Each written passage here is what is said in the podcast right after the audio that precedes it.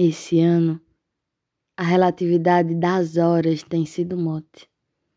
Esses últimos meses e semanas não cabem em calendário. Até a ampulheta que eu guardo comigo no altar dos santos de minha casa tem dado nós e reticências, pontos e contrapontos, compassos que fogem ao domínio de Cronos, o titã parece ter elastecido as rédeas dos momentos, permitindo a nós, finitas divindades pagãs, um gole de uma amplidão que, a depender do vento, se torna pluma ou rochedo. Não sei quanto tempo passou entre encontros e desencontros meus e minhas profundidades e mergulhos em rios sazonais de sentidos, perenes de sentimentos, como um barco à deriva que, por instantes, o capitão cochilou ao leme e se entregou ao sono mais denso. Eu acordei como em um susto de súbito e avistei em luz o farol da decisão. Naveguei então com os pulmões cheios de vida, já não me afogavam as agridoces águas da indecisão. Não lembro ao certo a data, Hum, lembrei que foi um domingo de outubro, um quase fim de tarde. Eu soprei umas palavras, ela desagou o seu sal em frases. Estava feito. Eu não sei se eu a encontrei ou se ela me encontrou. Sei que a sensação de estacionar diante de uma praia brasileira que se radicou, mesmo que temporariamente, no coração do Vale dos Cariris, foi encantadora. Ela entrou no carro. Estávamos ali, uma para outra, sendo levadas pelo movimento de rotação num trajeto que de tão certo nos contou as histórias dos mitos que vivem nesse chão sagrado. Logo, seguimos a ladeira da salvação do dia do julgamento final. Vimos montes de pão de mel, de caju e de sequilho, fontes de aluá e sentimos o perfume do café mais quentinho.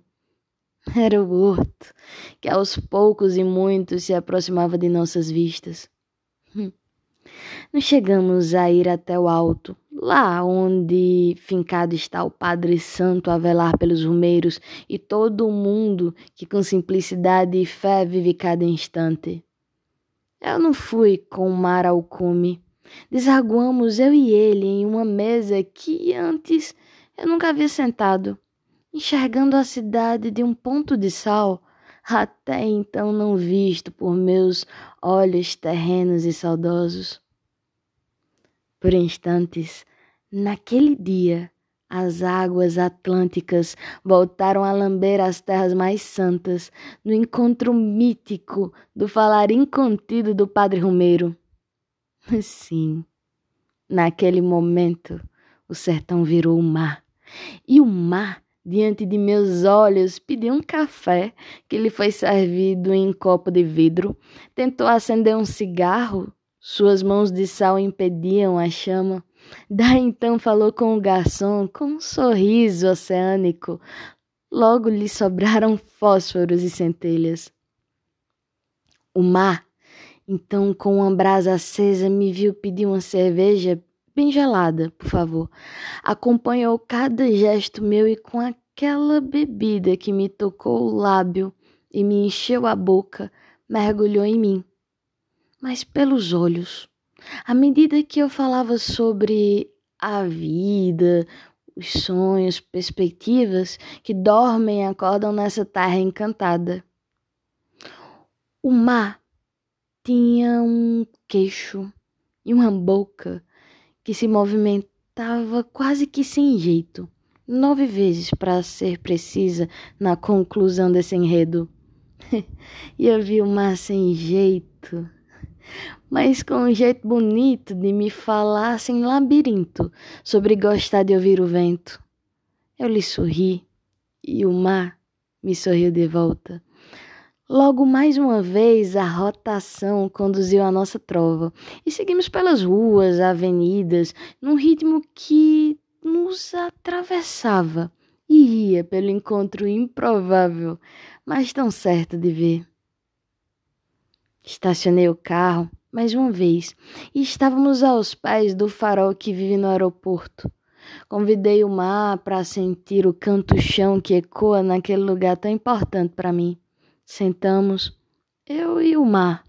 Ambos sentimos a terra nos conduzir e uma chama vela pungir em luz carnal e sobre-humana.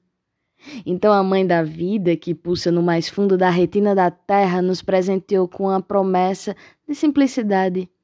Um coração de chiclete fez-se brotar do chão, conduzindo os meus lábios e a boca do mar a sorrir em vastidão. Estava firmado. Seguimos noite adentro, norteadas pelo balanço de sal e vento. O mar me convidou para um mergulho. Eu ainda com os pulmões fragilizados pelas águas doces que haviam me afogado, os sentidos em outrora, mesmo temendo me perder num vão sem fundo, pé no chão, aceitei a condução do mar sagrado e misterioso. Não lembro se existia relógio naquele momento, se o tempo decidiu desritmar-se ou se o enlace nos conduziu a um espaço-tempo impensável à vã razão. O mar me guiou pelas escadas, abriu a porta de entrada e me levou por entre as mãos, ao passo que me desaguava em frases algumas faces de seu mundo oceânico. Sentei no sofá, ela levantou, ligou o som e nos olhamos. O mar, ela, o vento, eu. Não sei ao certo se lembro, se imagino, se eu tentando de fato eu invento, mas o gosto do mar em minha língua, seu beijo de profunda comunhão, um enlace da saliva do vento com o sal da boca dela, nos causou um tipo de ansiedade e de certeza.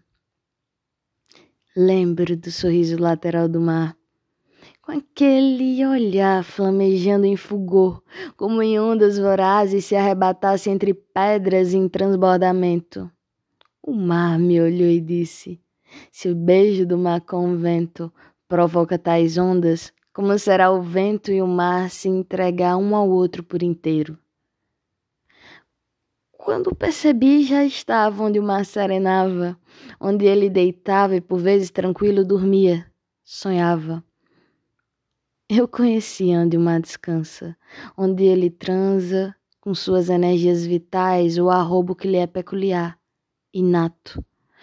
Toda casa, apartamento ou praia era abrigo de suas águas contemporâneas, detentoras de memórias tão antigas, toda dela.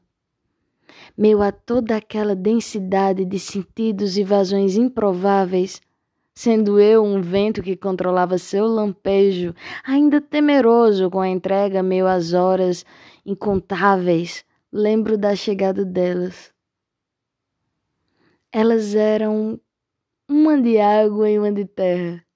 A mãe e a irmã do mar me enrubesceram o rosto, e há quem diga que vento não tem cor.